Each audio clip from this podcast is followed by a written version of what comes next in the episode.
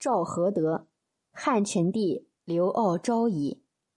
赵合德，赵飞燕的妹妹，两个姐妹花在历史上也相当有名气，非常著名的红颜祸水。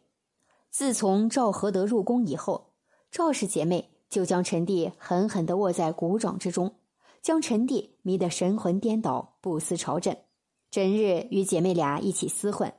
后宫里若有人怀有陈帝的骨肉，也定会被姐妹俩消灭。最终，陈帝到死都没能留下子嗣。后来，陈帝终于暴毙在何德的床上，何德难辞其咎，被迫自杀。陈帝在杨娥公主家见到赵飞燕以后，就被她曼妙的舞姿和美丽的容颜所倾倒。宴会结束，就将飞燕带回了宫。赵飞燕是个聪明人，心思特别缜密。他知道一个人在深宫生存不易，于是便把自己的妹妹赵合德也介绍给陈帝。陈帝本就喜好女色，见飞燕和妹妹赵合德都貌美如花。自然是乐得合不拢嘴，立马将二位美人都封为婕妤，并且非常宠爱。赵氏姐妹进宫以后，陈帝就更加的乐在后宫，不思前朝了，对姐妹俩言听计从。后来赵合德同赵飞燕两姐妹设计陷害许皇后，丢失儿子又被卷入外戚斗争的许氏，很快就被废去了皇后之位，并且被打入冷宫。而合德的姐姐。赵飞燕则终于心想事成，坐上了觊觎已久的皇后之位。姐姐赵飞燕登上皇后的宝座之后，发现她们姐妹是不能生孩子的。这对于一个后宫里的女人来说，无疑是几近绝望的事情。这样发展下去，这皇后位就很难保住了。为了保住皇后之位，何德帮助赵飞燕一起，姐妹俩将陈帝牢牢的握在手中。陈帝特别宠爱何德，甚至跟何德在一起的时间还要多于同姐姐飞燕在一起的时间。陈帝曾很荒唐的跟何德说，他很想立何德为皇后，只是无奈一国只能有一个皇后。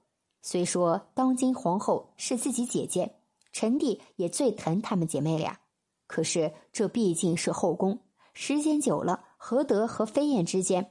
居然也逐渐的开始争宠了，但姐妹毕竟是姐妹，何况自己还是姐姐引荐给陈帝的，所以在对付后宫和朝中大臣这方面，两人还是特别的齐心协力，总是联手出击。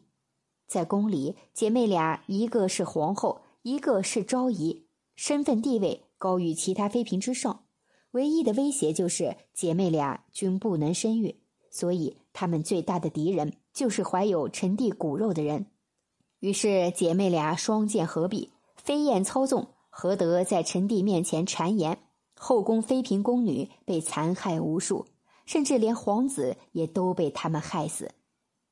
陈帝曾经答应过赵氏姐妹，不再去和其他妃子亲近，更不会去过夜，但是陈帝还是没忍住，偷偷的宠幸过一个姓曹的宫女，并且这曹宫女。还为陈帝生下了一个男婴，这件事传到飞燕姐妹俩的耳朵里，怎可容忍？于是赵合德立刻行动，将曹宫人毒死，并且派人偷偷抱走幼小的婴儿。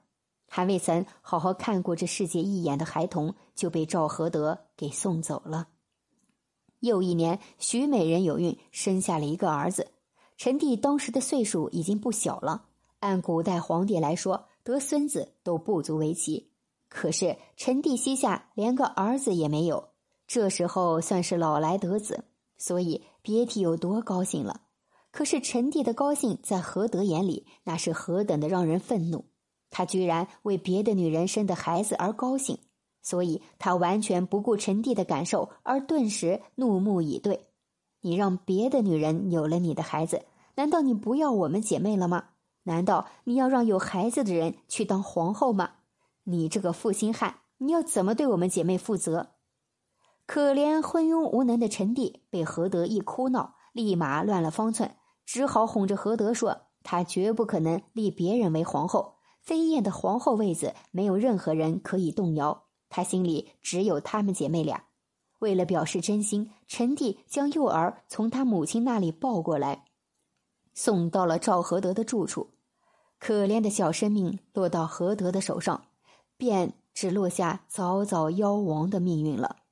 何德姐妹俩就是如此歹毒，为了一己私利，最终害得陈帝终年无子。公元前七年，陈帝因与何德一起纵欲过度，最终暴毙在何德的床上。朝中群臣愤慨，要讨伐这个祸国祸君的女人。何德因知道自己难逃罪责，于是畏罪自杀。